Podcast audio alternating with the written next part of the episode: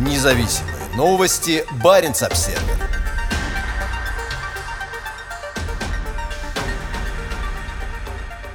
Почту в арктические поселки будут доставлять беспилотники.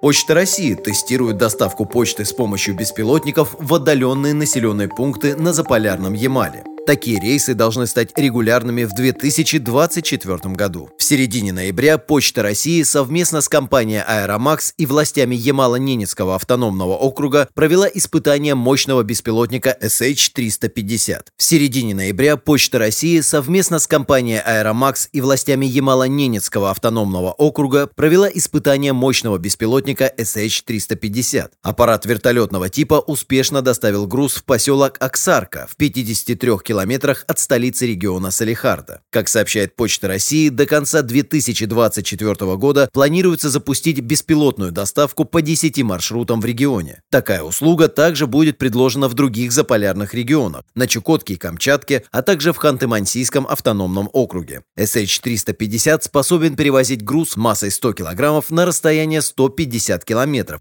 на скорости 90 км в час. По данным Почты России, использование беспилотников для доставки почты особенно актуально на севере, где этот процесс осложняется суровыми климатическими условиями. Поэтому на текущем этапе мы развиваем беспилотную доставку, в первую очередь для жителей населенных пунктов в удаленных и труднодоступных районах, чтобы они быстро получали любые почтовые отправления, заявил заместитель гендиректора компании Сергей Сергушев.